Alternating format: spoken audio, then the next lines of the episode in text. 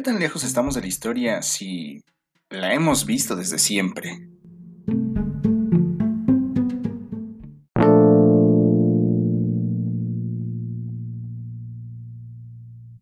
Los secretos de la bandera.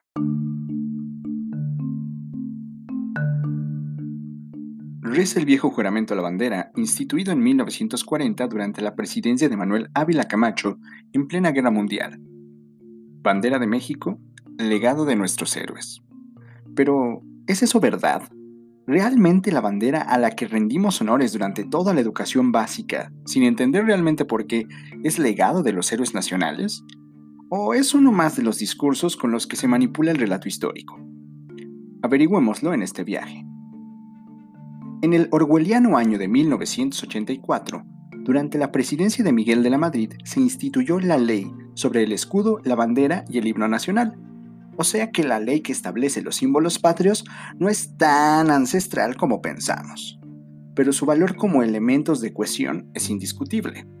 Los colores verde, blanco y rojo identifican a los mexicanos en cualquier latitud, y la bandera siempre aparece de incógnito en medio de eventos multitudinarios, festivales, conciertos, estadios, en fin. Sin embargo, el discurso que se ha tejido en el ávaro patrio contradice un poco su historia, y también la de los otros dos símbolos.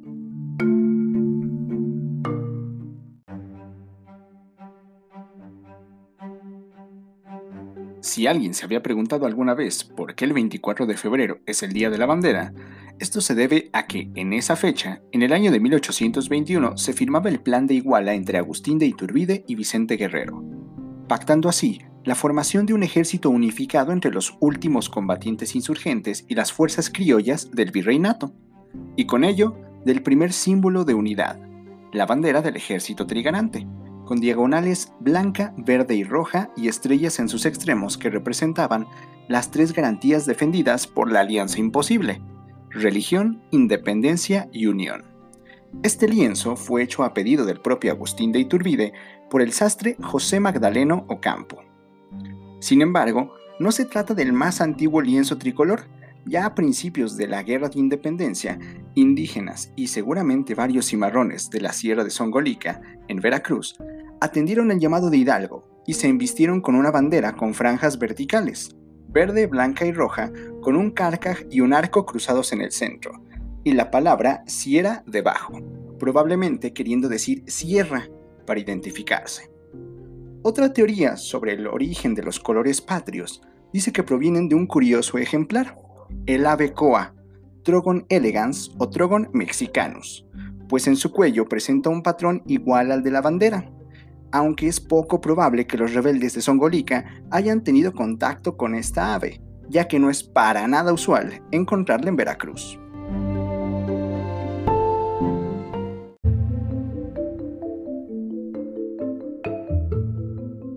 Bandera trigarante dio paso a la del Imperio Mexicano, presumiblemente también ideada por Iturbide, que seguramente ignoraba por completo la existencia de la bandera sierra.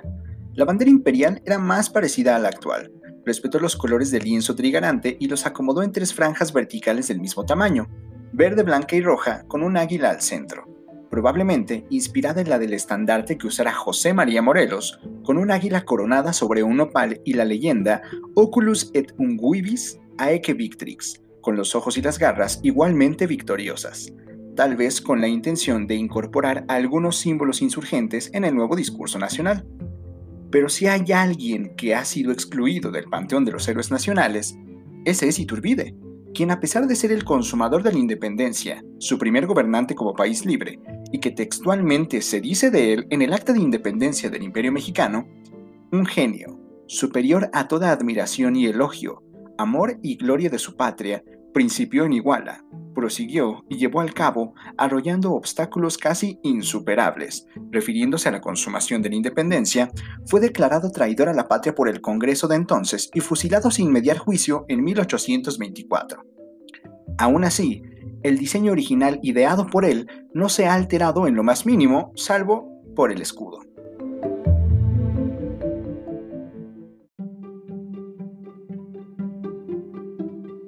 La corona en la cabeza del águila duró lo mismo que en la de Iturbide.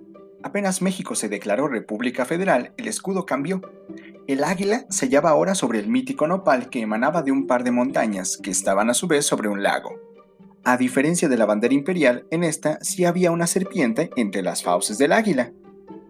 La escena era rodeada por dos racimos, uno de laurel y otro de olivo, asociados con la paz y la victoria respectivamente, y con la diosa griega Nike, cuya efigie corona la columna de la independencia en Paseo de la Reforma.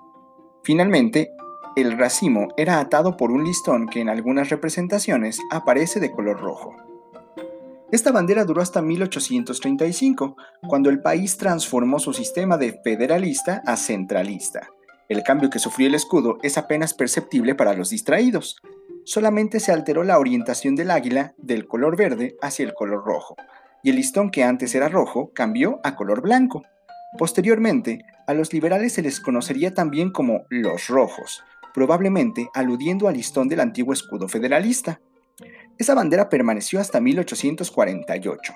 En el Inter, Texas logró su independencia, lo mismo que Yucatán, hubo un primer intento de invasión por parte de Francia y Estados Unidos aplastó a México en una guerra con la que se anexionó más de 2 millones de kilómetros cuadrados, de los que el país no podía ni quería hacerse cargo. Definitivamente, el centralismo no parecía la mejor opción. La Segunda República Federal significó un nuevo cambio al escudo. Aquí se crea el águila republicana que asociamos con Benito Juárez y la Reforma Liberal. Pero bajo la regencia de este escudo también aconteció la dictadura de Santa Ana quien nos heredó otro de los símbolos patrios, el himno nacional.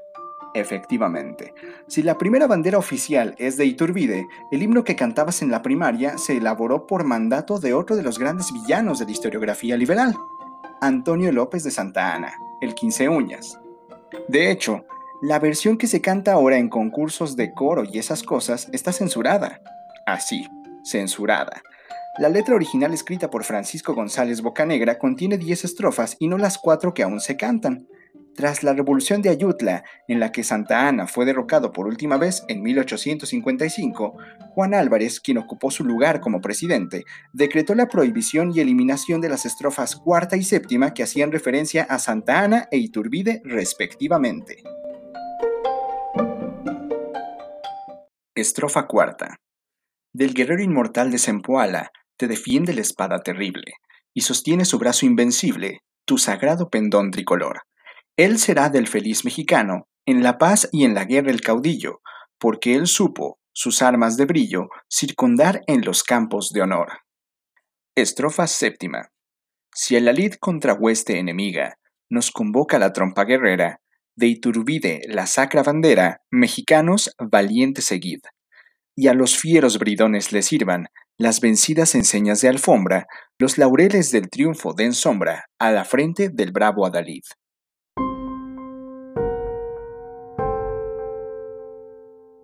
Durante la Guerra de Reforma, los conservadores volvieron a girar el águila hacia la derecha para distinguirse de los liberales, y cuando llegó Maximiliano, el águila recuperó su corona. El escudo siguió sufriendo transformaciones con los cambios de régimen, hasta que finalmente se estandarizó el escudo que tenemos actualmente y que todos hemos visto izarse en la bandera, en luces de colores el 16 de septiembre y a la que le llegamos a rendir honores. Y adivinen qué. El escudo que tenemos actualmente fue diseñado por Pedro Moctezuma Díaz Infante y Francisco Epenselguera en el marco de los Juegos Olímpicos de... exacto. 1968, durante la presidencia de Gustavo Díaz Ordaz responsable, junto a Luis Echeverría, de la represión sindical, estudiantil y de la matanza de Tlatelolco el 2 de octubre de ese mismo año. Bandera de México, legado de nuestros héroes.